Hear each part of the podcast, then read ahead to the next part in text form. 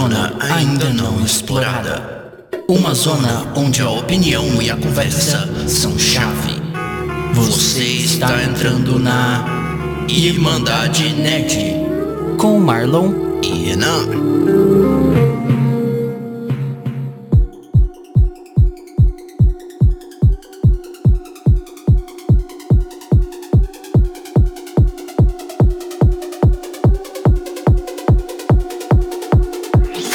Olá, irmãos e irmãs, sejam muito bem-vindos a mais um episódio do Irmandade Nerd Podcast, seu programa semanal sobre cultura pop, nerd, geek. E hoje a gente vai falar sobre Death Stranding, esse jogo que saiu há muito tempo, né? Saiu. Quando que saiu esse jogo mesmo? Eu já esqueci, foi em novembro? Novembro. Foi no... comecinho de novembro. É, foi comecinho de novembro. É, e assim, esse episódio, né, que a gente comentou no episódio anterior sobre adiamentos, é um episódio que tá demorando pra sair. a gente tá marcando para gravar esse negócio faz a gente tentou umas três vezes e não deu certo até hoje. É. A gente ia gravar em dezembro, na verdade. Sim, a primeira vez que a gente tentou gravar foi em dezembro, aí não deu certo. Eu não lembro o que aconteceu. O, o Discord, o Discord saiu do ar, né? A gente é, comentou já no, no episódio anterior. É. Discord saiu do ar, aí você começou a, as, as questões da mudança, aí não deu. É, aí eu fui me mudar, aí o meu canal foi hackeado. Aí essa semana foram mudar a voltagem aqui do condomínio para 110 para 220, aí ficou sem luz. Tipo, foi, foi um inferno, mas finalmente vai sair esse episódio. Teve o dia que a internet do Renan caiu também? Teve é. esse dia também. A gente teve que também fazer os episódios de fim de, de fim de ano também, né? Que é do Game Awards e o de fim de ano. A gente colocou outros na frente, o Diamentos também entrou na frente, então demorou, mas finalmente vai sair. Vamos falar sobre esse masterpiece que é Death Stranding. Eu tô aqui de, de gaiato, porque eu não joguei. E é exatamente por isso que. Mediador. Eu tô de intermediador aqui entre vocês dois, porque nós temos hoje um convidado, né? Eu vou apresentar esse nosso convidado de hoje, que o primeiro convidado, olha só que honra, hein, Alan? Você é o primeiro convidado do nosso programa. É uma grande honra. Que é o Alan, que eu falo Alan, mas se pronuncia Alan. Né? É isso aí. Eu chamo de Alan, mas é Alan. E eu sempre vou lembrar do vídeo do esquelinho, mas tudo bem. Qual vídeo? O do Alan! Alan! Alan! Alan! Ah, o Alan.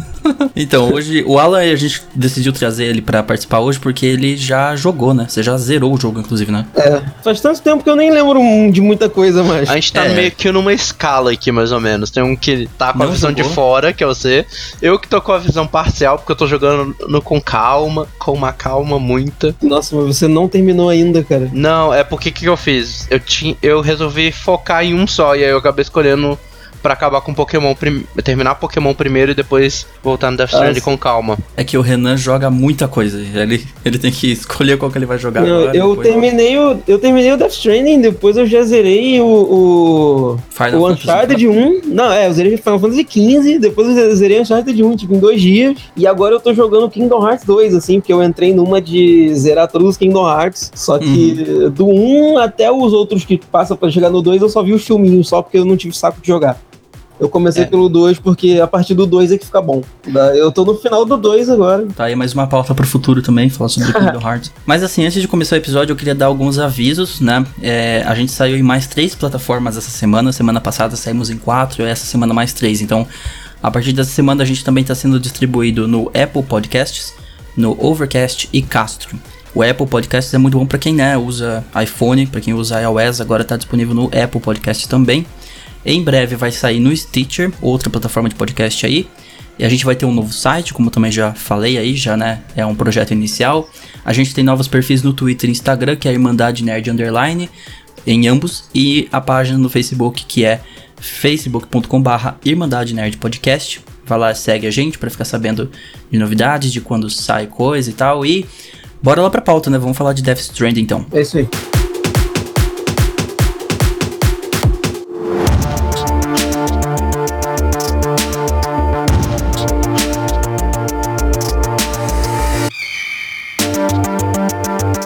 Começar, eu queria que vocês me tentassem resumir basicamente o que tá acontecendo na história do jogo. Qual é a premissa do jogo? Tipo, você é, é um cara nesse mundo fazendo o quê? É, vamos, a gente vamos deixar que, como o jogo é recente, a gente vai tentar evitar spoiler também. Então. É, sim, é, era bom é. evitar spoiler. Mais uma sinopse, assim. Mais uma sinopse. Quem se voluntaria a começar? Vou, vou tentar explicar mais ou menos aqui o que eu lembro. Eu vou ajudando. Você, você é o Sam, tá? Eu sei até aí, você é o Sam. Que é, né, é isso o Roman Reedus. É, Sam Porter Bridges. Ele trabalha na Sam Border Bridges, é isso?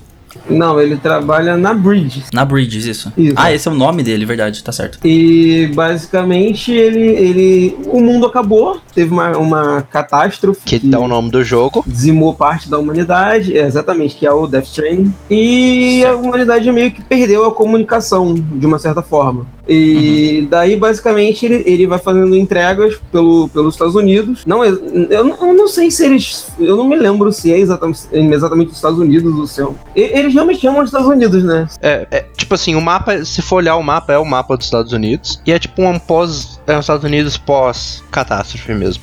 Isso. É um, um pós-apocalipse, então. Tanto que a ideia é que o que ele tá tentando fazer é conectar a América isso. a pedido de da presidente dos Estados Unidos. Uhum. E aí ele tá querendo criar o que é, é a UCA, é Cities of America. É isso aí, é isso aí.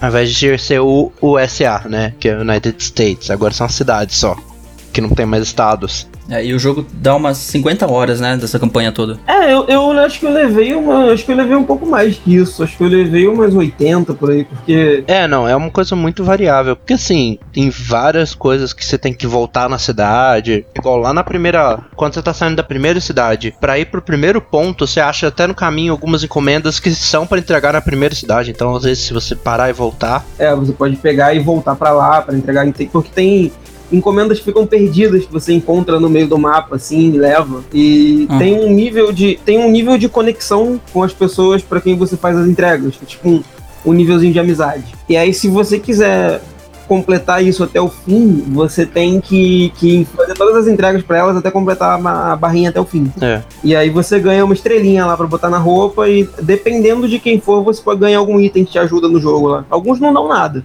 só é. dão uma estrelinha.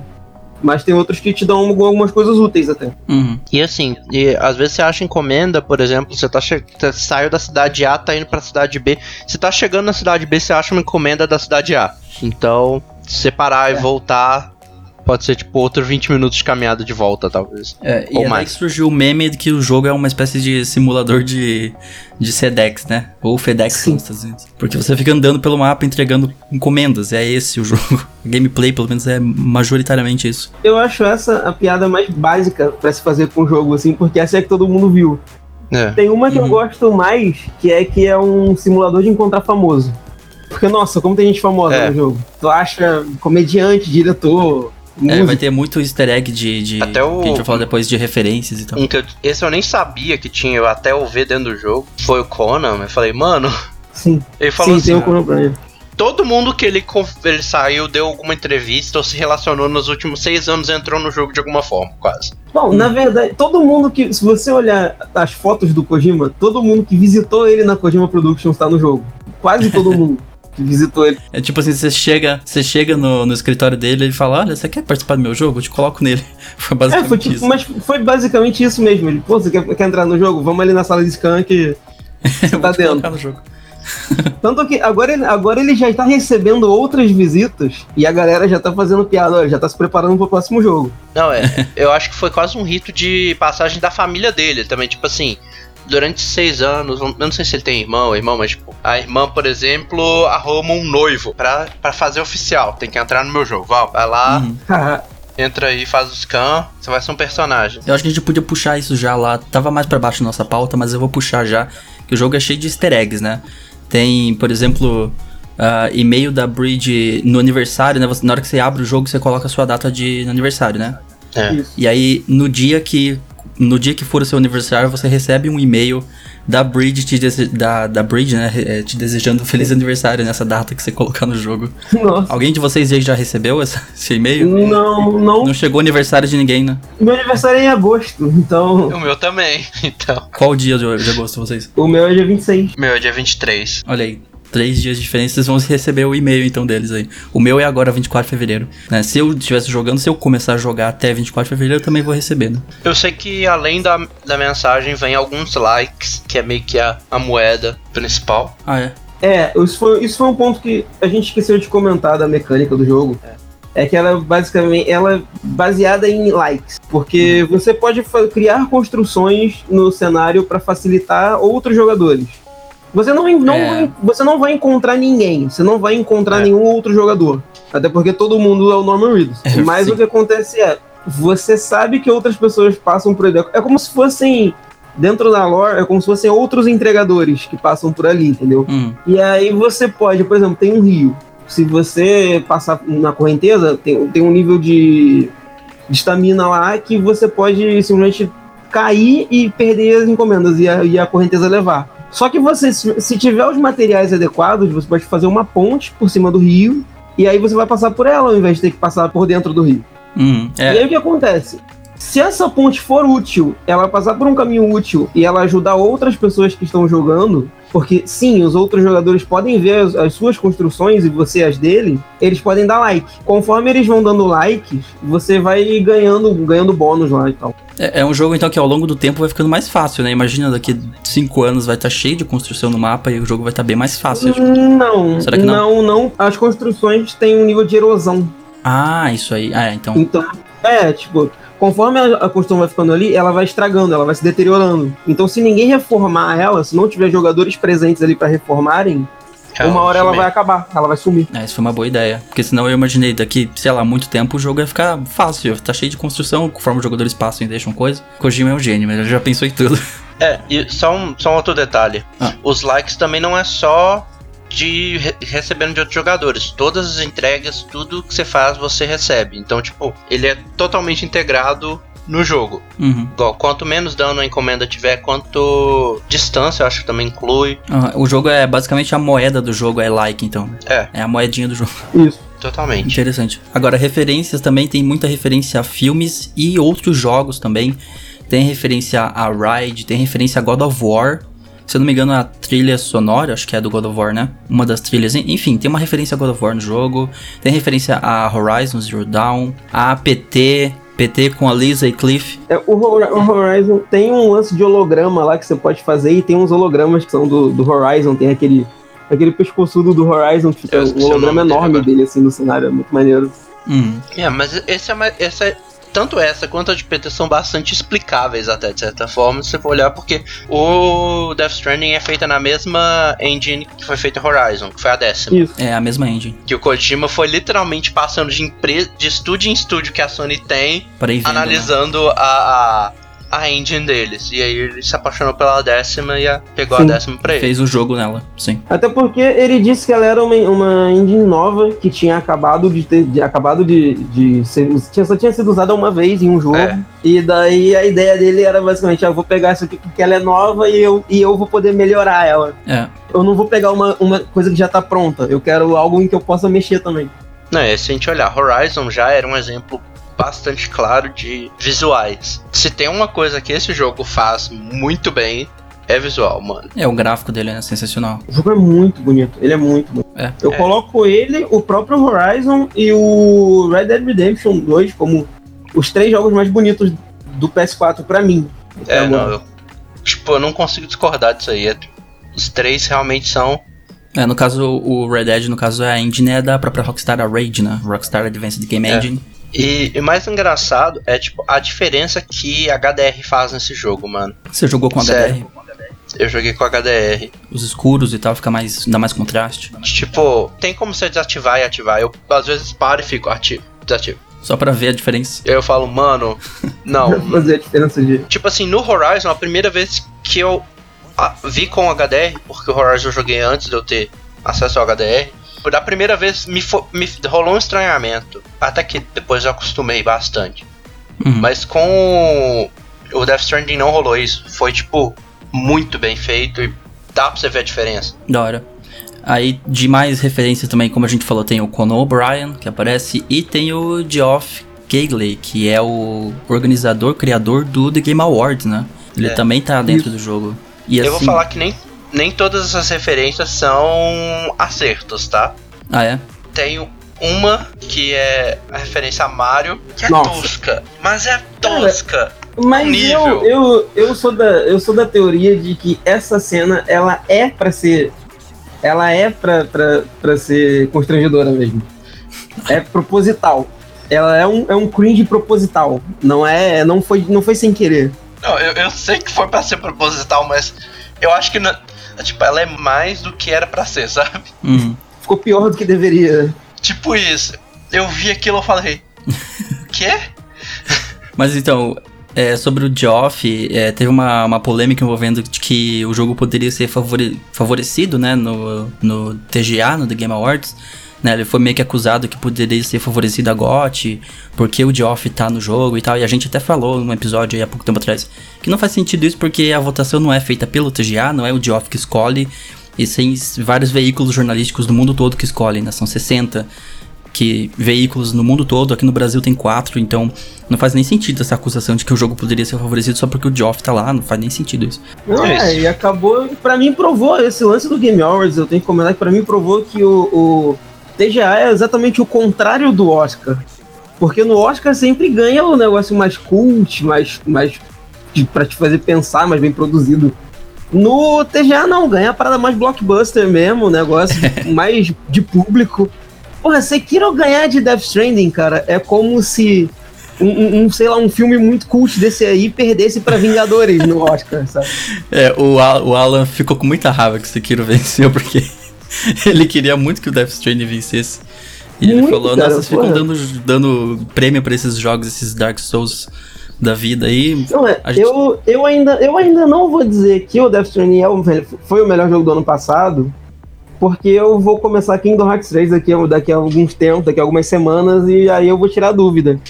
Uhum. Mas para mim o Death Stranding ainda é o melhor. Mas o mais engraçado também, vou só comentando rapidão, é que, tipo, não foi um jogo AAA que ganhou mais prêmios, né? Ah, é, foi, foi... O, foi Disco Elysium, né, que ganhou mais. Disco Elysium, que é um jogo bem indie. Uhum. É. E assim, os que Death Stranding ganhou foram algumas categorias, tipo, não tão centrais, tipo, tô tentando, tô abrindo a lista aqui pra... Não, ele já tá aqui na é. pauta, é. olha, venceu nas categorias de melhor direção, né, que foi pro Hideo Kojima, melhor é. performance, que foi pro Mads Mikkelsen, e melhor trilha sonora. É, inclusive, eu até falei que eu não vejo graça nenhuma no Sam. Eu não estou jogando para saber, mas eu olho para ele e vejo que é um personagem muito não, sem graça, assim. Eu, eu acho que o Norman Reedus, ele não deveria ter concorrido como melhor performance, ele concorreu como melhor protagonista.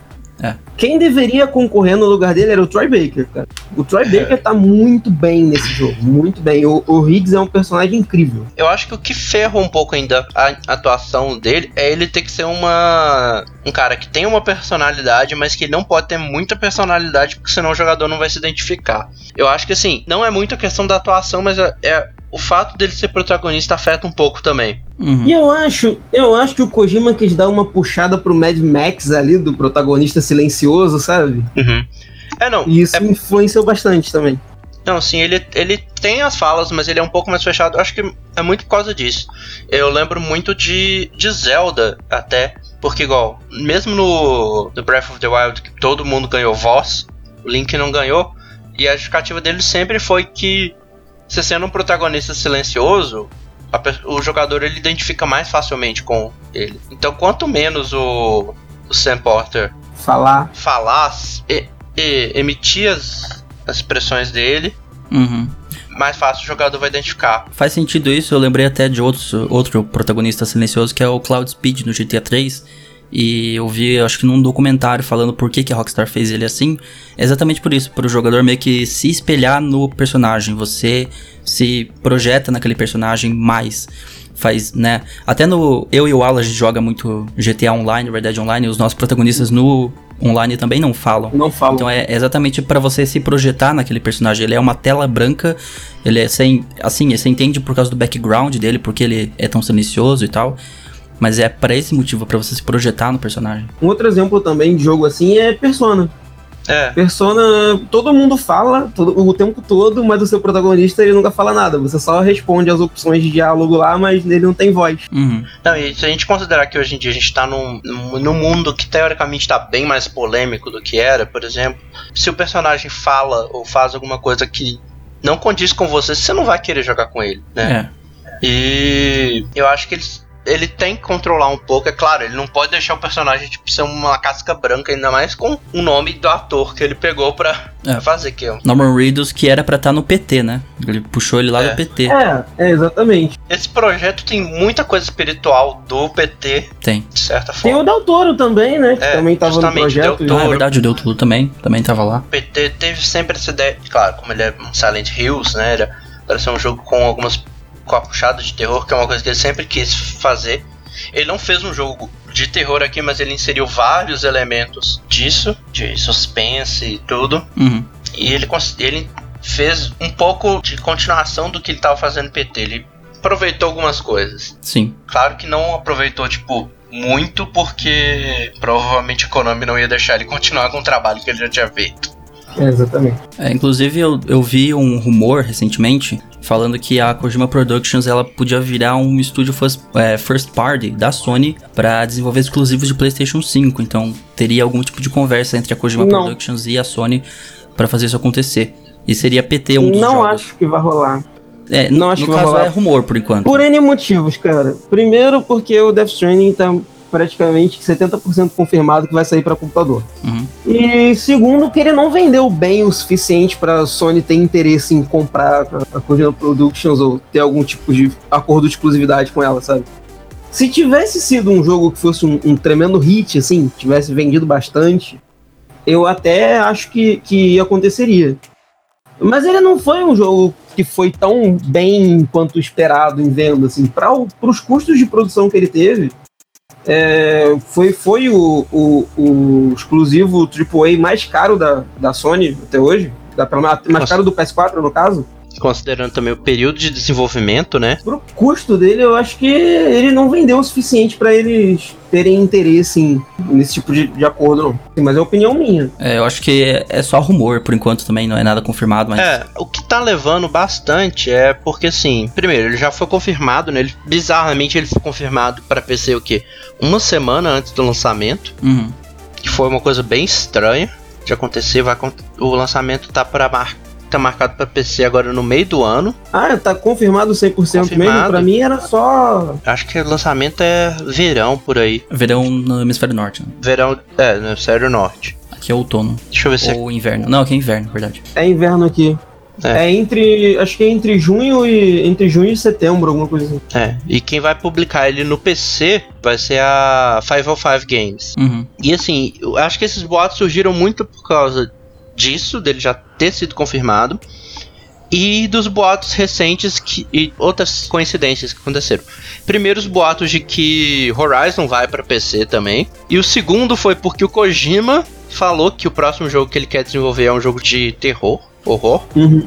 Que seria uma continuação espiritual de PT, né? É. E saiu um boato quase no mesmo dia de que a Sony estaria produzindo um jogo de horror. É, então acho que... que isso tudo colaborou pra galera falar, então, juntar os pontos e criar um rumor. É, mas nada confirmado. É, mas é bom lembrar que é. o Kojima ele sempre teve boas relações mais com a Sony, é. né? Mais do que Microsoft. Eles... Podem ser dois jogos de terror. Talvez, assim, a gente falou até da engine, que ele foi de estúdio em estúdio, né, da Sony para procurar a engine. Uhum. Então dá pra ver que ele tem uma relação um pouco maior com é. a Sony. E isso também corroborou nesse rumor. Na verdade é porque, na verdade é porque a Sony bancou uma boa parte da produção do Death é. Stranding, é. né? A ideia original do Kojima era que o primeiro jogo da Kojima Productions seria um jogo pequeno. Só que aí a Sony chegou lá com um cheque em branco e falou para ele, aproveitou a popularidade que ele tava na época, ainda é. tá, né? O Kojima é um desenvolvedor de jogo, um diretor de jogos popstar, né? Todo Ele é um popstar. Mano, é só você olhar a entra... quando eles anunciaram Death Stranding, a entrada dele, só aquilo lá já. Sim, exatamente. Aí a, foi exatamente o que, o que a Sony fez na época. Eles pegaram, foram lá no cara e falaram: olha assim, olha só, a gente. Você tá querendo, você vai fazer um jogo aí e a gente tá com dinheiro para gastar aqui. Então, vamos se unir nesse negócio aí e todo mundo vai se dar bem. Hum. E aí foi isso. Não, é tipo assim, acho que eles gastaram mais tempo naquele dia com Kojima descendo a escada do que com o trailer. Sério mesmo. É, ele foi a atração. Isso foi. Isso foi a 3 de 2016. 15, né? 2016, isso, 2016, né? Que mostra como é que é o ciclo, ainda mais pra quem queria fazer um jogo pequeno, né? Teve um ciclo é, de ser pequeno. 3 anos e. Acho que ele, ele foi gol de comecinho outubro, eu acho. Então, tipo, deu o quê? Quase 3 anos quase quatro anos de desenvolvimento, até mais, né? Que a gente não sabe exatamente é, foram, começar. Foram, é, bota aí uns quatro anos. Né? Kojima é. aqui, né, teve bastante problema com a Konami lá, na, lá no Japão. Foi impedido de ir pro Sim. TGA, inclusive, em um ano aí, 2015 ou 2016. E aí ele deu a volta por cima, cara, né? Lançou um jogo que ganhou o prêmio. E foi um, que foi um dos motivos pelo qual eu acho que a Sony abraçou ele também, porque o público já tava com essa é. solidariedade a ele por tudo que aconteceu e tal, daí a primeira empresa que abraçasse o cara, o pessoal ia. É, é não. Eu... Assim, fe, fez, fez bem a Sony? Fez. Foi oportunista? Foi. Mas quem não é oportunista no mundo dos negócios, né? Então... É, sim. Como diz aquele ditado, todos os dias um malandro e um otário saem de casa. Quando eles se juntam, sai negócio. Fazem negócio. É, é isso aí. Tava vendo aqui, tipo, o contrato dele com a Konami terminou dia 15 de dezembro de 2015. Praticamente no mesmo dia ele já anunciou a parceria com a Sony. Uhum. Então, tipo, é uma coisa que já tava em produção, assim, então, 4, 4 anos de. É. Mas é só rumor então até agora, mas é. eu, eu acharia interessante se isso fosse real, se acabasse se tornando realidade. Imagina sair uma continuação um espiritual de PT. Porque eu não cheguei a jogar, não sei se vocês jogaram PT na época. Não, eu não tinha não, PS4 ainda. Nem é, eu. Eu não. Se eu não me engano, também não tinha PS4 ainda, eu não, não peguei o PT. Foi, foi bem no início do PS4, né? Ou não, foi 2014? 2014, eu acho. Eu acho que já tinha uns. Eu acho que já tinha uns dois anos de PS4 aí já. Né? Eu acho que foi hum. 2014. Mas é assim, o PT ele ficou famoso por ser. Ele era um playable teaser, por chamar PT, é. mas era, era o playable teaser do Silent Hill. E que era visualmente muito bonito, né? Era um gráfico assim, fotorrealista mesmo. É, foi dia 12 de agosto de 2014 que chegou o PT. Hum. E por ser um negócio bem assustador também, né? Extremamente assustador, é. sim. E assim, ele foi anunciado, tipo, como um jogo de um estúdio que chamava 7780 Studios e ia ser publicado pela Konami, só. Uhum. Você tinha que terminar a demo pra descobrir. Sim. Isso. Konami que depois pegou o Metal Gear Solid e transformou naquela bosta que é hoje. Acabaram isso, com a isso. franquia depois do Survivor. E, e, e hoje e tá rolando um boato a partir de hoje, que eu não sei que dia esse podcast vai pro ar, mas hoje é dia 27 de janeiro. Tá rolando um boato, começou hoje, de que a Konami tá querendo fazer um Silent Hill novo. É, na verdade, ah, é? esse boato já tá circulando é. tem uns diazinhos. Na verdade, não são um, dias, são né? dois jogos novos de Silent Hill. Nossa. Estão colocando dois já. Um pachinko e um mobile. Exatamente, foi o que eu falei também. Mas assim, voltando a falar do Death Stranding, né, a gente tá até Sim. puxando outros assuntos já aqui. É, queria falar mais sobre o gráfico do jogo, que a gente falou, né? O motor gráfico é o mesmo do Horizon Zero Sim. Dawn.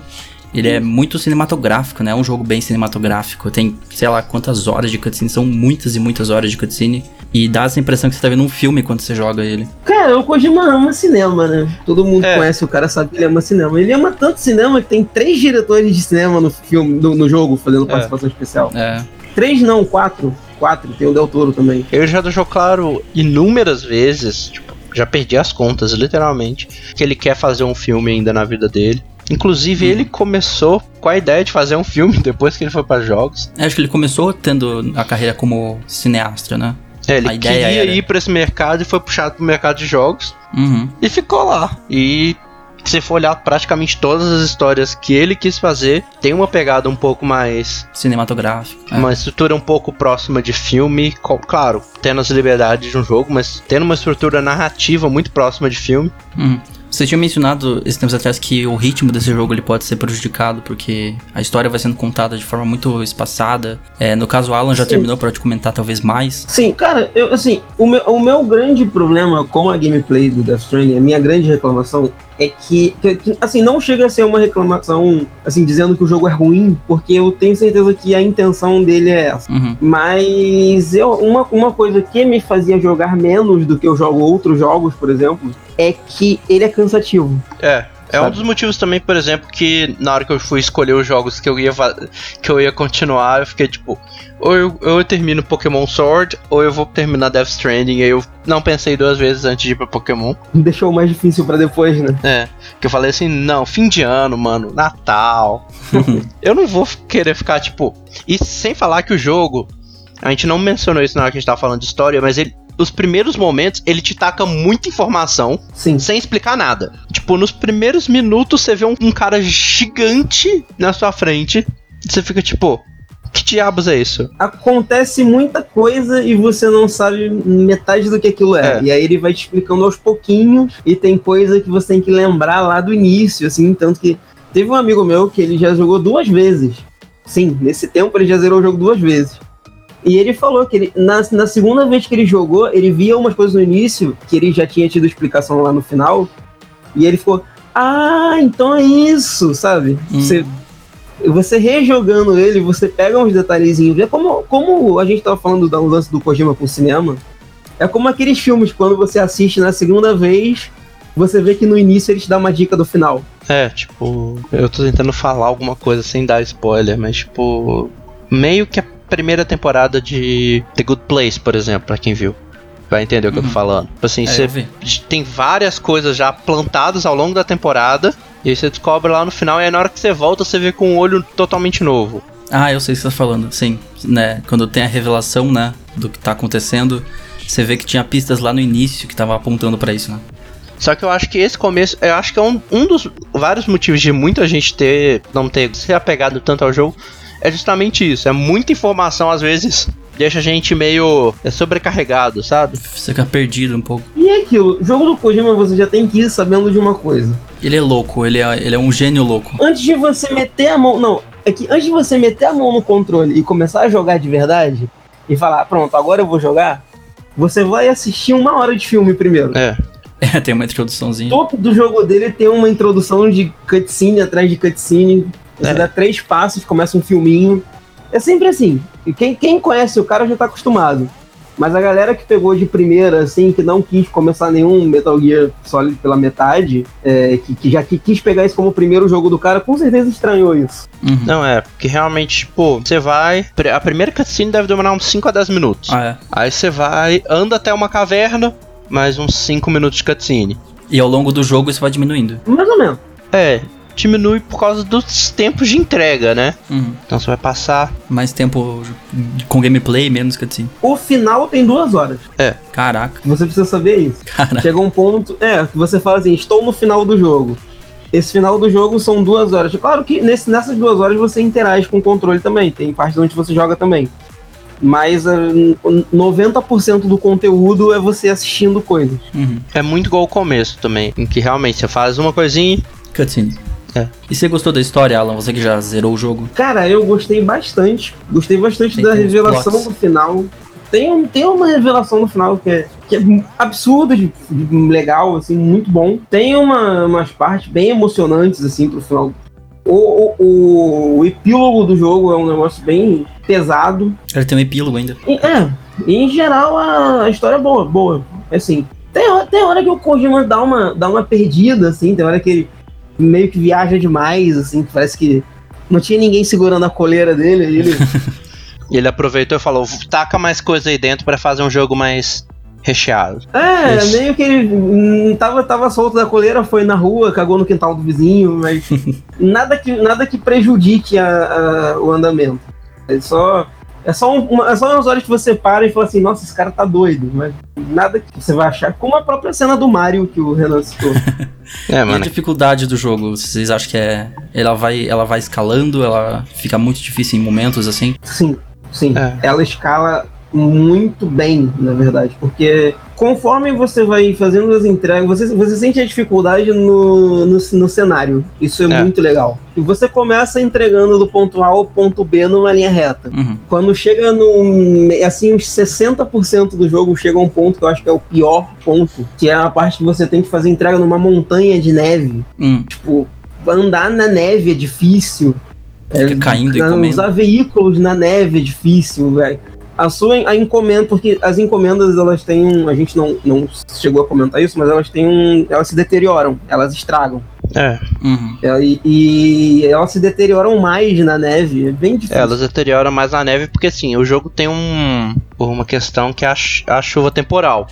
Uhum. A chuva temporal ela envelhece tudo que ela toca. Ah, é. Então é tipo uma chuva ácida. Tipo isso. É, foi uma consequência desse, desse apocalipse, uma consequência do Death Stranding. Então, tipo assim, se ela toca um lugar da sua pele, aquele lugar ali vai ficar como pele de velho. Tipo isso. E isso é mostrado nos primeiros minutos. Tem uma. Essa cena tem até no trailer do, de vários aves voando e depois cai uma no pé do, dele morrendo. É justamente por causa disso. Ela começou a envelhecer, ficou velha e morreu. Uhum. E assim, da gameplay, ela tem bastante envolvimento com física, você tem que equilibrar as, as caixas Sim. nas suas costas, né? Sim, é. Você carregar peso demais, você tem menos equilíbrio, a sua chance de cair é, é maior. É. Tem que distribuir bem o peso no corpo para evitar, evitar de cair. É.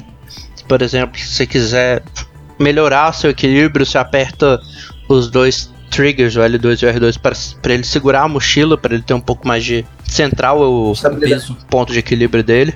Uhum. E tem uma outra questão da gameplay que é que você passa boa parte andando, né? No mapa é muita é. coisa você andar de um ponto até o outro, mas tem também partes de combate, né? Tem, você tem inimigos que você tem que tem. bater. Mas assim, o, o, combate não é tradicional, né? Igual a outros jogos, né? Bom, primeiramente você não, não pode matar ninguém. É. Você até pode matar, mas você não deve. Porque você vai ter que cremar porque, depois. Né? É, porque se você matar alguém, tem um, outra consequência do Death Stranding. Hum. Os corpos dos mortos explodem e fazem umas crateras gigantescas no, no mapa. E não é bom deixar isso acontecer. Sim. Então, se você acabar matando um inimigo por, por querer ou por engano, você vai ter que levar o corpo dele até um determinado local para que ele seja cremado, para que você não tenha esse problema da cratera. É. Então, é, existem armas não letais, arma de nocaute, arma de. Tem uma boleadeira que amarra o, a pé. inimigo. E é, é, mais fácil você agir assim, ou, ou tentando evitar o combate o máximo possível, ou entrando em combate de forma não letal do que você sair matando todo mundo e ter que ficar carregando o corpo um por um, que isso com certeza vai te atrapalhar. Uhum. É, e vai te dar mais um trabalho para fazer. É, você vai ter que levar o corpo até um lugar para cremar ele, então. Agora, um ponto que a gente não entrou ainda foi o, o Bibi, né? É. A gente não falou do neném ainda. Do bebezinho. Isso. Que ele também é uma parte importante num, num dos perigos, né? Exatamente. É, pra quem não sabe, o Bibi, ele, ele é o aquele bebê que você carrega na, na, na, frente, né? Com aquele líquido amarelo. Isso, aquele bebezinho no jarro. Pelo que eu entendi, ele, a função dele é avisar sobre inimigos, é isso? Porque ele, ele tá ligado entre o mundo dos vivos e dos mortos, então ele consegue. É um negócio assim, não é? Exatamente. Ele ainda tá conectado. Exatamente isso. Ele é meio conectado com a mãe dele que morreu, de certa forma. Sim. E existem monstros que eles são visíveis para poucas pessoas. Cada pessoa nesse mundo, ele tem o que a gente chama de habilidades Doom e cada um tem um nível. Uhum. Então, quanto maior o nível, mais você vê. Você sente, por exemplo, o caso do Sam, ele não vê, ele consegue sentir proximidade só. Ah, é. É, e aí aquela garra que sai de trás dele, aquela garra fica apontando para onde tá o inimigo, né? É, é ele conecta com o bebê para permitir você ver eles. É como se fosse um radar de inimigo.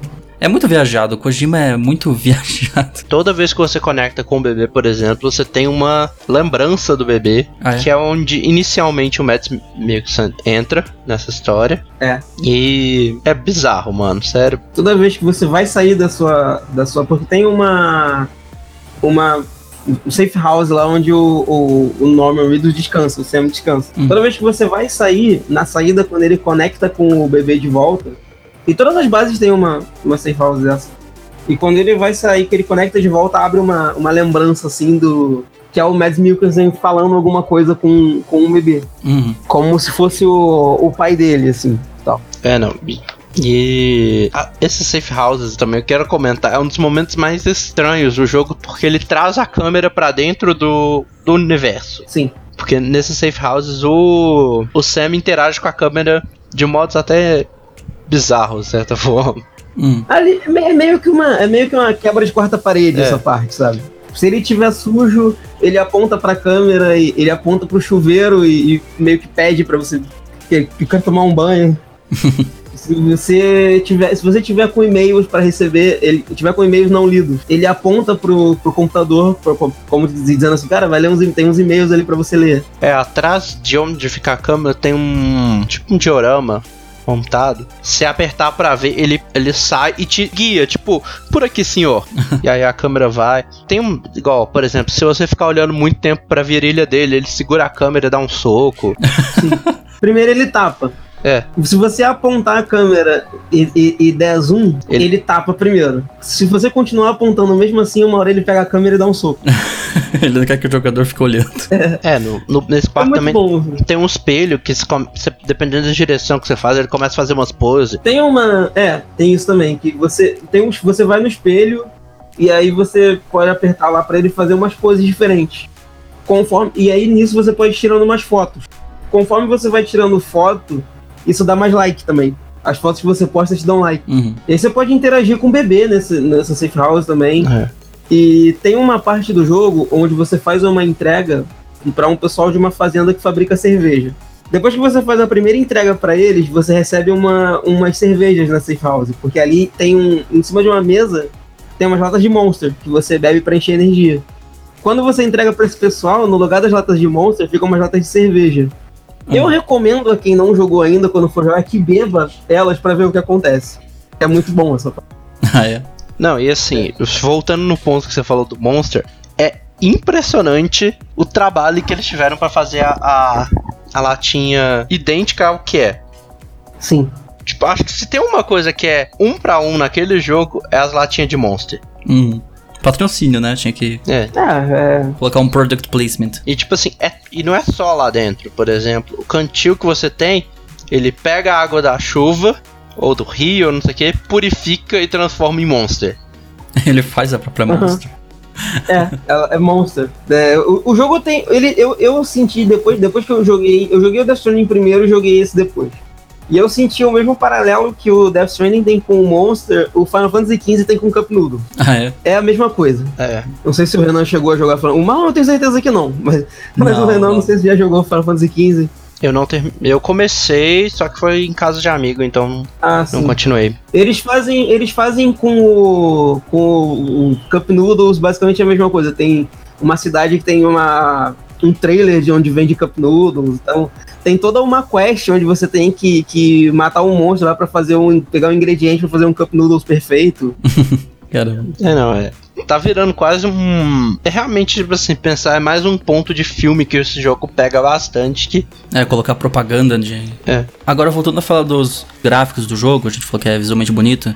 Teve também uma polêmica envolvendo que no trailer o gráfico era de um jeito e no jogo ele teve um certo downgrade. Será que teve mesmo downgrade? Será alguém notou? Não senti isso. Eu também não. Não senti isso. Justamente igual eu falei, com o HDR ainda eu acho o jogo bonito. E se você pensar assim, o vídeo em si, em si tem uma compressão, então. Uhum. É. E não só isso. Quando eles mostram, quando eles apresentam jogos em trailer, eles apresentam no PS4 Pro, né? É. Ah, é. Todos os vídeos, se você for olhar, tá escrito lá.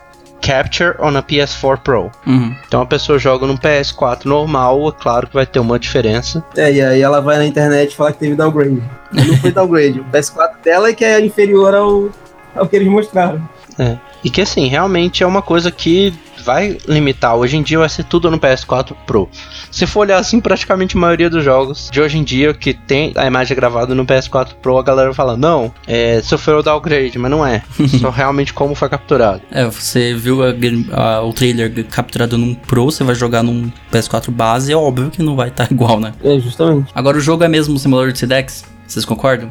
Você tem que ficar levando de ponto X a Y e é isso o jogo. Ele, ele tem muito mais do que isso, né? Não é só um simulador. É. Cara, ele tem muito mais a oferecer do que isso. A história, como eu já falei, é ótima. Acho que é um exagero dizer isso. É, é, é, é uma visão superficial das coisas, sabe? Uhum. É a mesma coisa que eu, é a mesma coisa que eu falar para você que GTA é só pegar carro e, e dirigir e dar tirinho nos é, outros. É, e causar confusão. Não é. É, é uma visão superficial. Uhum. O, jogo, o jogo tem muito mais a oferecer que isso.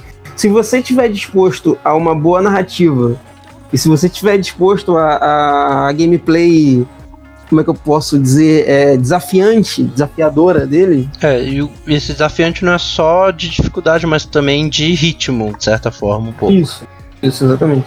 Você conseguir, se você tiver tipo disposto a aguentar às vezes um pouco de, de monotoneidade ou um pouco de repetição, às vezes de certa forma, tem umas entregas que parecem bem parecidas. É como eu falei, eu, eu comparando aqui, eu pego um jogo de ação desse, pego um, um, o próprio Final Fantasy XV mesmo, que é RPG, mas é meio action. Eu jogava, tipo, quando eu tava em casa, eu jogava 7, 8 horas por dia dele tranquilo. O. Death Stranding eu conseguia jogar 3, eu tava exausto, não aguentava mais, assim. Uhum. Não, não dá. Ele é porque não, não é, e não é porque seja chato, é porque é cansativo. É, é porque cansativo. você tem você tem que ficar atento a cada minúcia, a cada detalhe.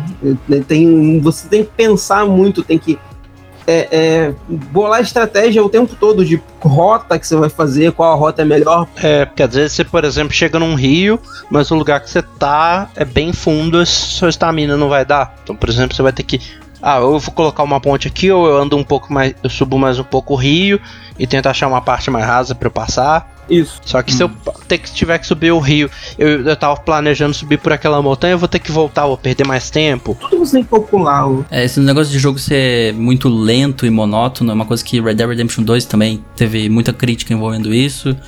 É uma das maiores críticas do jogo, que o jogo é lento. Tá, mas é exatamente essa proposta do jogo. É pra é, você é pegar um... e jogar ele de forma mais relaxada. Isso. Eu acho que é um grande problema que a gente tem hoje em dia com o mundo aberto é isso. É tentar fazer o jogo é, menos monótono possível. E é uma coisa difícil. Uhum. Se você for olhar até o Breath of the Wild, por exemplo, tem algumas horas que ele tem alguns momentos que fica um pouco monótono, mas neles eles conseguiram pelo menos botar detalhes em vários pontos do mapa que sempre você tá achando alguma coisa, sempre alguma coisa te chama atenção e te atrai. O que não tem como. O Death Stranding não tem muito como fazer. Uhum. O, jogo, o jogo que eu acho que trabalha isso muito bem, para mim, acho que da geração é o que melhor trabalha isso é o Witcher 3, cara. É um jogo que o tempo todo você. Tem um mapa é gigantesco, mas o tempo todo você tá encontrando alguém, você tá encontrando alguma coisa, você tem, tem um, um objetivo para fazer. Você, você nunca tá, tá só andando a cavalo no meio do nada. Você sempre vai encontrar uma coisinha, um combate. Alguém vai te pedir um favor. É, a CD, é. quando for fazer o jogo, eles diziam que um dos objetivos era a cada 45 segundos tem que ter alguma coisa no mapa que te puxa atenção. Atenção. É. é cada, era uma regra do desenvolvimento. A cada 45 segundos tinha que acontecer alguma coisa, o jogador não podia ficar andando no, no meio do mato sem fazer nada. Sem fazer nada. É, eu, e eu acho que realmente é um desafio que o jogo aceitou e, e e ele, tipo assim, ele falou: vou arriscar, deixar um pouco mais monótono, mas pra eu ser fiel à ideia que eu quero. Porque se tivesse alguma coisa que acontecendo a todo tempo também nesse jogo, você perde a ideia de cada cidade se isolou, é. por exemplo. É, não, não tem como você passar a ideia de mundo pós-apocalíptico onde o, o, as pessoas estão desconectadas e você tem que conectar elas se você tá vendo alguma coisa o tempo todo, sabe? Hum. Que falta de conexão é essa onde eu sempre encontro alguém? É, faz sentido. Entendeu? É, a, a atmosfera de vazio, a atmosfera de solidão, ela é parte da proposta. É. Tipo assim, ele entrou nesse mundo, mas é claro. E o mais legal é que é uma é a ideia de solidão, mas de conexão também, né? Ao mesmo tempo. Sim. Isso, você não, isso. não tá, você não encontra com ninguém, mas você tá conectando a coisas que outras pessoas deixaram. Sim, é, o jogo ele é offline, mas a parte online dele é, tá ali Exatamente. presente, né? É. E não só isso, dentro da narrativa, outro, outro elemento que acrescenta isso é o próprio bebê. É. Porque chega uma. Ele, porque o, o bebê, assim, sem, tentando dar o mínimo de spoiler possível, mas ele é criado para ser uma ferramenta. Como a gente já explicou qual é a utilidade dele aqui, ele é feito para ser uma ferramenta uma ferramenta descartável, que se der defeito você jogar fora. É, se eu lembro bem, eles falam que a vida útil é um ano, mais ou menos. É, por aí. Alguns meses, um ano ou alguns meses.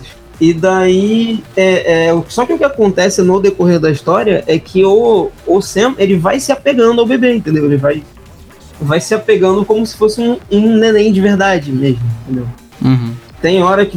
Porque assim, isso é outro ponto. É, como a gente explicou dessa questão do, dos fantasmas lá, do, dessas identidades que o bebê rastreia, a gente esqueceu de comentar que eles deixam o bebê estressado. É. Se eles estiverem muito perto, o bebê chora. Se você cair muito, o bebê só chora, se estressa. E aí você tem que acalmar ele, você tem que apertar os botões lá para tirar ele do. Balançar o controle para Embalar, é. Aí você tem que balançar o controle para acalmar o neném. Interessante. E se ele estressar demais, ele, ele tem um. Esqueci o nome. Ele apaga. Ele, é. é ele tem. É, ele é um entra em. Choque entra alguma coisa. De, é, é, ele entra no estado de choque e ele apaga. E aí ele não funciona mais. E aí você tem que voltar numa base para eles religarem ele. Você estragou o brinquedinho. É, enquanto você tá às escuras. E assim, então você tem que se preocupar com o bebê, você tem que se preocupar com a missão também. E não só isso, ele tem um nível. De, o bebê também tem um nível de amizade. É. Conforme esse nível de amizade aumenta, mais ele demora para ficar estressado. Então. Uhum. então o objetivo é não ter uma amizade tão grande. Não, o objetivo é ter uma amizade é. o maior possível. Quanto ah, maior a sua amizade Quanto mais você ele, conecta, melhor ele, melhor ele fica. Menos, menos estressado é. ele fica. Ah, pra ficar menos estressado. Ah, tá, é. tudo bem. Isso, exatamente. Então, às vezes, assim, você tá andando, o bebê não tá nem estressado, mas às vezes é bom você tirar, dar aquela chacoalhada para brincar com ele. Hum. É, ver como a felicidade dele tá. É, bebês descartáveis. Esse jogo é pro aborto, hein? Tem umas coisas muito bizarras se eu for olhar nessa parte de bebê. Que... É, e que, e que se eu falar demais eu vou dar é. spoiler é. também. É. O jogo se aprofunda, é mais, mais pro final, do meio pro final o jogo se aprofunda mais nesse lance do bebê. É tipo assim, as primeiras horas o jogo, igual eu falei, ele, ele vai introduzindo muita coisa. Os primeiros capítulos são realmente é tipo muita introdução de detalhe da história, só introduzindo. Ele não, ele não fecha quase nada. Uhum. Ele apresenta uma coisa nova, depois ele apresenta outras coisas, depois ele apresenta outra. E aí, depois de um certo ponto que ele começa a ir aos poucos, dando mais detalhe de uma coisa, de outra, vai, começa a fechar uma. Uhum. E é um gênero novo? Porque tinha gente chamando esse jogo de gênero novo, né? Chamando que ele é um Stranding Game. Seria um novo, cara, novo gênero de jogo. Cara, é um gênero novo. Você acha que é um gênero novo? É um gênero novo. Porque, deixa eu. Não, vou botar de, um, vou botar de uma forma aqui para você entender bem. Imagina um, um GTA onde você tem uma missão para fazer. Só que assim, durante a missão você, você começa pelado. Hum. E para você ter para você ter arma, munição, colete, veículo, você precisa que outros jogadores tenham deixado aquilo lá para você. Sim. É, eu não lembro de outro jogo que faça isso. É, é não, não, existem muitos jogos onde você, onde você sabota ou enfrenta diretamente outro jogador. Mas jogos onde você ajuda outro jogador e precisa da ajuda deles, aí eu nunca vi. É. Honestamente, eu já vi parecido com isso no No Man's Sky. O No Man's Sky ele, ele tem um lance assim. É, eles até a parte online do jogo é isso, é você encontrar um planeta e você dar um nome para ele e outros jogadores vão achar aquele planeta com aquele nome. Então eu não ah. sei se No Man's Sky poderia ser considerado como um stranding game onde conecta as pessoas através disso também. Eu às vezes não sei se eu consideraria como um gênero, mas talvez consideraria como um novo subgênero. É, eu acho que tá muito pra isso também. Tipo um subgênero dentro de ação e tipo isso. É, não porque o jogo não é, é não, ele é, ele é 90% baseado nisso. Uhum. Não sei se chega a... Não, eu acho que chega a 100% sim, porque tem uns determinados pontos onde se você tiver offline, você não vai conseguir jogar aí, ponto. Ah, tem isso, você tem que estar online. Tem uma, tem uma parte no final do jogo que se você estiver offline, você não vai conseguir jogar. A parte uhum. boa desse jogo é que você não precisa ter PS Plus. Qualquer um pode jogar ele online. Ah, pelo menos isso. É, porque se você não, se você não tiver online, você não pode jogar. Tem parte que você não pode jogar.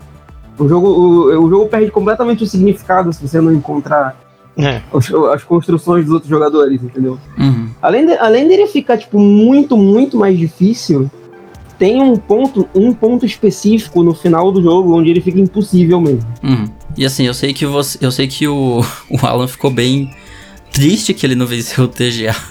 Mas é aquele negócio, ó, teve uma frase que acho que ela resume bem o que é esse jogo, que é ou você ama ou você odeia. E é isso. É. É um tipo de jogo é. que ou você vai gostar muito ou você vai detestar muito. É, não, e assim, eu vou nessa questão do Stranding. O Stranding, acho que essa questão de gênero novo, uma das pessoas que mais empurrou pra frente foi o próprio Kojima. Uhum. Inclusive, eles tentaram uma campanha de marketing muito bizarra que foi eles enviaram quatro maletas para quatro influenciadores diferentes. E o único jeito desses influenciadores abrirem as maletas era com um código conjunto. E eram quatro pessoas que não tinham tido nenhum tipo de contato, assim. Uhum. A ideia dessa campanha de marketing foi literalmente reforçar esse ponto. De unir, conectar. É, de começar a unir pontos que estão separados. Uhum. E essa mecânica dele é tipo assim: é a ideia, é o esqueleto do jogo. E não pode ser do gosto de todo mundo. Eu acho que é por isso que essa ideia do ou você ama ou você odeia, sabe? É. Sim. Um, um, paralelo que eu faço do, do Death Stranding é com Nine Inch Nails, cara, a banda Nine Inch Nails. Eu amo Nine Inch Nails. Mas é muito difícil você encontrar alguém que goste. Geralmente, esses dias mesmo eu vi alguém falando, ah, cara, Nine Inch Nails é só um monte de ruído. É, parece estática, aquela merda. É, eu não sou muito fã. Pra mim não parece estática, eu acho ótimo. Mas eu entendo quem não gosta, entendeu? Eu, eu sei que é uma banda que ela pode ser difícil pra. Não é para todo mundo. Pra maioria dos ouvintes, assim, é. Ela é, é eu acho incrível, mas eu sei que não é pra todo mundo. E do mesmo jeito Death Stranding também. Eu achei o jogo incrível, mas eu, eu sei que ele não é para todo mundo, sabe? Hum. E ele, ele, é um jogo que ele. Aquele assim, a ideia de jogo, no geral, é uma coisa pra você descansar, pra você relaxar, talvez vivenciar um mundo que você não tá tão acostumado, mas o Death Stranding ele não te permite ser isso. Ele te pede, ele te suplica que você entregue a, a se entregue a esse mundo. Uhum. Que você aceite, que você se conecte com o mundo também. Sim. É. E se você não consegue fazer isso 100%, já não é a mesma coisa. E sua experiência já talvez não vai ser das melhores. É isso aí. Então, às vezes, por exemplo, ele eu acho que é aquele tipo de jogo que às vezes agora você odeia. Mas se daqui a uns dois ou três anos você tiver com paciência sentar e pegar, pode ser que você goste de novo. Sabe? É, é o meu caso, não sei quando eu vou pegar Death Stranding, mas eu pretendo um dia desse aí pegar. Se vier um dia na Plus seria bem bacana, né? Uns meses pra frente aí. Já que não vendeu muito bem, podia, é. podia né, colocar lá. Tem, outra, tem outras coisas que podem vir antes ainda. É, tem muita coisa que ainda eu não... Chuto, eu chuto que Days Gone vem na Plus antes dele. Também acho. É, isso aí sem dúvida, né? Porque nem, pouca gente gostou desse jogo, inclusive. Esse aí é o caso de ou você odeia ou você odeia. Ou você odeia ou você não gosta. ou você gosta só um pouquinho. O pior é que eu, eu joguei um pouco, tipo, jogando de amigo meu e short bursts, aquelas jogadas rápidas, não é tão ruim. E eu acho uhum. que o uhum. problema que eu, que eu vi a maioria das pessoas reclamando com ele é um problema que é de certa forma até eu sinto que rola um pouquinho de paralelo com Death Stranding. É justamente ele começar uma história, aí ter alguma coisa que corta o ritmo dela. Tipo uma side quest, assim? Não, é tipo assim, ah, você tá fazendo uma missão hiper mega urgente para um acampamento, aí você termina essa, só que não terminou a história, aí um outro acampamento te chama e essa história fica parada. Uhum. Tem arcos. É. é. tem, tem isso. Tem os problemas de repetição. Tem, tem, tem é. todo aquele lance que a gente falou mais cedo de, de jogos de mundo aberto mal feitos. É, que é um jogo de mundo aberto que foi esticado além do que ele precisava ser. Uhum. Eu tenho conhecido que ele falou mais ou menos isso que o, que o Renan falou. Ele falou que, que ele começou Days Gone e ele falou assim, cara, o jogo é bom sim, eu não sei do que, que o pessoal tá reclamando e tal. Passou mais ou menos uma hora e meia, ele voltou e falou: Ok, eu retiro o que disse.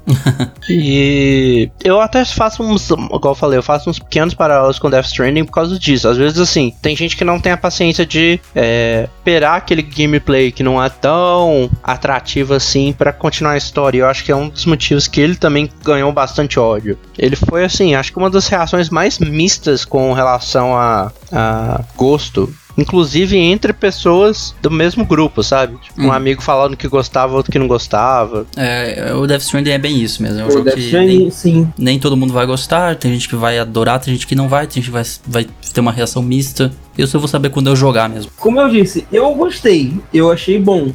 Mas eu, sinceramente, ele. Assim, foi, foi um dos melhores jogos do ano, do ano passado que eu joguei? Foi. Foi um dos melhores jogos da geração para mim? Não. Uhum. Da geração, eu acho que ele não entra nem no meu, no meu. Não sei, acho que ele não entra nem no meu top 5. Ah, é. Talvez entre no top. Talvez entre no meu top 5, mas no top 3 eu tenho certeza que não. Top 3, tenho certeza que não. Uhum. Agora. Mas eu não, eu não estou dizendo que o jogo é ruim. Por outro lado, ele só não. Ele, ele não é ruim, tem jogos muito melhores. É isso.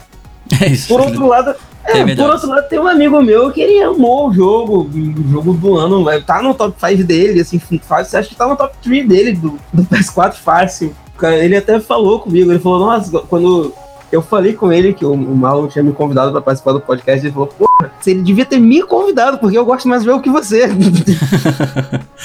ah, na próxima a gente chama ele junto já, pra algum outro assunto. Mas eu acho que é isso, a gente comentou bastante coisa é. aí. Mais algum comentário, opinião sobre Death Stranding? Acho que é isso, né? É isso aí. Pô, eu acho que assim, ah, o bom para todo mundo é tenta dar uma chance. É, é, dá uma chance, vai lá e. É, joga de coração aberto. É tipo assim, claro, às vezes não, o que eu falo é tipo, não é compra o jogo, paga os 200 e poucos reais, mas tipo, tem um amigo que tem o jogo, pega emprestado por um, dois dias, joga o começo. Vê o que você acha. É. Mas é claro, começa se entregando, tipo assim. Tenta comprar a ideia. Vai de coração aberto. Pega uma hora que você não tem compromisso, que você não vai ter nada que vai te tirar. Atrapalhar, é. Joga o começo. Se você gostar, devolve pro seu amigo e compra. Se não, você achar, por exemplo, não, eu gostei, mas acho que não vale. Então espera um pouco, daqui a pouco entra em promoção, compra em promoção. É. Se não gostou, devolve e fala, ó, não é pra mim não. É, vá sabendo que não é um jogo de ação. É vá sabendo que não é um, um, um Uncharted, não é um, um GTA. é. De certa forma, não é nem um Metal Gear também. É, não é nem muito menos um Metal Gear. Se você tá esperando um Metal Gear, não, não é isso que tá te esperando também. É. O problema é criar expectativa, né? É, eu recomendo. É uma, é uma coisa que funciona muito para mim. É, quando eu vou consumir alguma coisa com o mínimo de expectativa possível, eu sempre acabo gostando. É. Eu amei Final Fantasy XV de tanto que as pessoas falam mal de Final Fantasy XV. eu até come... inclusive eu comentei no, no, eu comentei que eu gostei mais de Final Fantasy XV do que de Death Stranding. Ah, é? É, eu não sei como não me queimaram em praça pública por falar isso. Né? não, às vezes assim, é bom mesmo quando a galera não tá gostando de alguma coisa, você mesmo ir lá e falar, então tá, abaixa meu Isso. expectativas ao máximo, que pelo menos um esse filme é ok, ou esse jogo é ok. É, começa jogando ironicamente, que de repente você vai. De repente você, você gosta. É. É, mas eu acho que a melhor coisa de Death Stranding é só dar a ideia de tenta. Hum, vai com mente aberta e tenta. Não vai por gameplay, não vai por jogatina de outras pessoas, vai pela sua. Você não sabe se você gosta da comida que você nunca provou. É, Exatamente, essa frase fecha tudo. é, tipo assim, não é a mesma coisa que você ver a foto da comida no Instagram de uma pessoa que você segue e você experimentar. São coisas totalmente diferentes, então é a mesma coisa aqui. Só não vai provar sopa de morcego, por favor. É, É, pra não pegar um coronavírus. Não viaje pra China também. Essa não pode provar.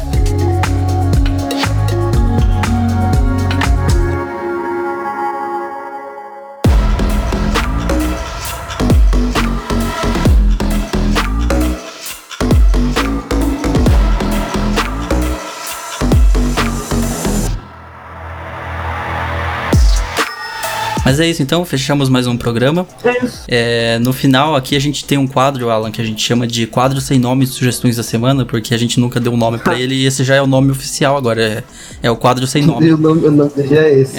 a, gente, a gente nunca achou um nome e vai continuar sendo assim. É o quadro sem nome, onde a gente sugere qualquer coisa, literalmente qualquer coisa. E eu queria começar então com a sugestão do Renan, pode ser Renan? pode ser. Manda lá então. Demorei um tiquinho pra pensar, mas acabei até achando aqui. Eu, eu também, como esse programa, eu coloquei no final aqui qual era a minha sugestão. O Alan vai gostar da É. sugestão porque ele, ele, ele vai entender o que eu tô falando. E essa sugestão, na verdade, envolve um canal que eu conheci há anos e um gosto muito meu, que é jogo de tabuleiro, Uhum. que eu gosto pra caramba.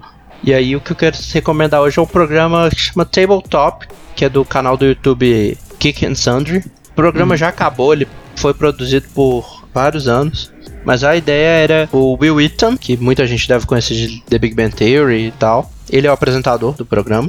E ele junta com outras pessoas. Inclusive tem vários, vários não, tem alguns que são com a galera que fez o próprio jogo Ah, é, os desenvolvedores. e eles jogam jogos de tabuleiro. Por exemplo, o do Munchkin, por exemplo, é com o Steve, que fez o, o Munchkin. E eles jogam. E a, e a edição é feita pra ser, tipo assim, é um episódio de meia hora cada um. Mas ele é engraçado, Uhum. ele é divertido. Inclusive, ele traz celebridades, traz dublador de jogo, tem. Bacana, se chama Tabletop no canal Geek and Sundry, né? É. Eu vou deixar o link no, no post aí embaixo. Tá aí a recomendação do Renan dessa semana.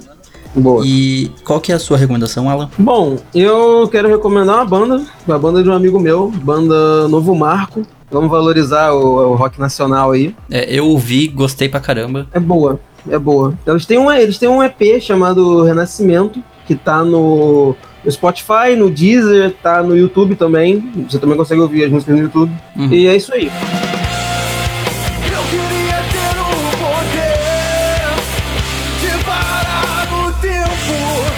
Bom, o som dos caras é bom, banda daqui do Rio, e recomendo. Recomendo pra quem estiver interessado. Boa, também vai estar link aí embaixo. Eu tô gostando muito que cada Boa. semana. Agora faltou você, mano. Cada um já. Sim, eu toda semana recomendo banda também. Toda semana eu tô recomendando música. Mas tá aí, recomendação, como é que é o nome da banda mesmo? Novo Marco. Novo Marco, álbum Renascer. Renascimento. É, Renascimento. EP é um EP, no caso. É um EP. Tá link aqui no post. Isso. Ótimo. Renascimento tá aí no link no post. E a minha recomendação da semana vai ser uma que eu falei que o Alan ia gostar, porque a gente assistiu ontem um pay-per-view, né? De luta livre. Pra quem não sabe, eu gosto muito de luta livre. Eu tô puxando o Alan aos poucos pra esse mundo, né, Alan? Aos poucos nada, eu tô há um ano nessa já, eu já, É, tô, já tô viciado já. Você já tá há um ano eu assistindo. não saio mais. Eu puxei ele. Aos poucos não, ele já entrou de cabeça. É, já entrei de cabeça. Ô, ô Marlon, se você, se você sair, eu vou continuar. Marlon, se, se você quiser parar, você para. Eu, eu tô começando agora. E você Tipo continua. assim, ontem à noite era tipo, se eu desse três scrolls e não visse um tweet ou do Marlon ou do Alan falando uma coisa de, da, do, de ontem, não, tá- tinha alguma coisa errada. É, a gente tava em call assistindo ontem à noite o Royal Rumble, que foi um pay-per-view contra você. Aí eu queria recomendar exatamente isso, WWE. É uma recomendação bem, né, como se eles precisassem da minha da minha recomendação, mas é algo é. extremamente popular, é a empresa de wrestling mais famosa do mundo, pra quem não sabe. E é um universo. Sim, pessoal, o Ed voltou, não foi mentira, voltou, não foi sonho. O Ed voltou, o Ed cara, voltou aquilo mesmo. Aquilo foi melhor retorno da década. Foi. Nossa, eu postei stories gritando. Eu gritei pra caralho na hora que eu vi ele. Ferro no meu ouvido, no. eu surtei, cara, surtei demais. E, cara, é muito divertido, velho, de acompanhar as histórias que eles contam. É. Tem seus altos e baixos, tem vezes que é uma merda, tem vezes que é ótimo. Quando é, é quando é ruim, é gente. ruim, quando é bom, é, é bom. É anime, com, anime de lutinha, só com, só com gente. O Alan diz isso, ele diz que o wrestling é como se fosse um anime com pessoas. E é, é basicamente é, isso mesmo. É anime de lutinha, só com gente. É, onde as pessoas resolvem os problemas delas em cima de um ringue com umas lutas fakes, é isso. E é muito divertido, a gente viu o Royal Rumble, a gente tá chegando na. WrestleMania Season que acontece em abril, que é tipo o maior evento de luta livre do mundo. E vai ser muito da hora. A gente vai assistir também esse pay-per-view junto, uhum. né, Alan? Sim, vamos. E é isso, eu recomendo para vocês procurarem sobre, porque é um universo imenso, né? Começando por aí, é um universo é. imenso é. de décadas de história, mas existem muitas empresas, tem indies. Eu acompanho mais as mainstreams, tipo WWE, NJPW, enfim. Mas essa é a minha recomendação, para vocês procurarem um pouco mais sobre wrestling, sobre luta livre. Aqui no Brasil tem uma cena muito grande disso também. Eu tenho vários amigos aí que lutam. É, quando eu morava em São Paulo, fiz vários amigos, conheci muita gente lá também que é, é envolvida nessa área. Tem a BWF aqui no Brasil, para você que quiser acompanhar. Tem canal no YouTube. Também vou deixar o link aí embaixo. E é isso, recomendação da semana tá aí. Acho que é isso então, né, pessoal? Fechamos mais um programa. É isso aí. Eu vou só repetir mais, mais uma vez rapidinho os avisos do início do programa lá, que tem três novas plataformas que a gente tá saindo agora, que é no Apple Podcasts, Overcast e Castro, junto com todas as outras plataformas que já saem, tipo Spotify, tá aí no Spotify, no Google Podcasts. Uh, me ajuda, Renan, esqueci o restante.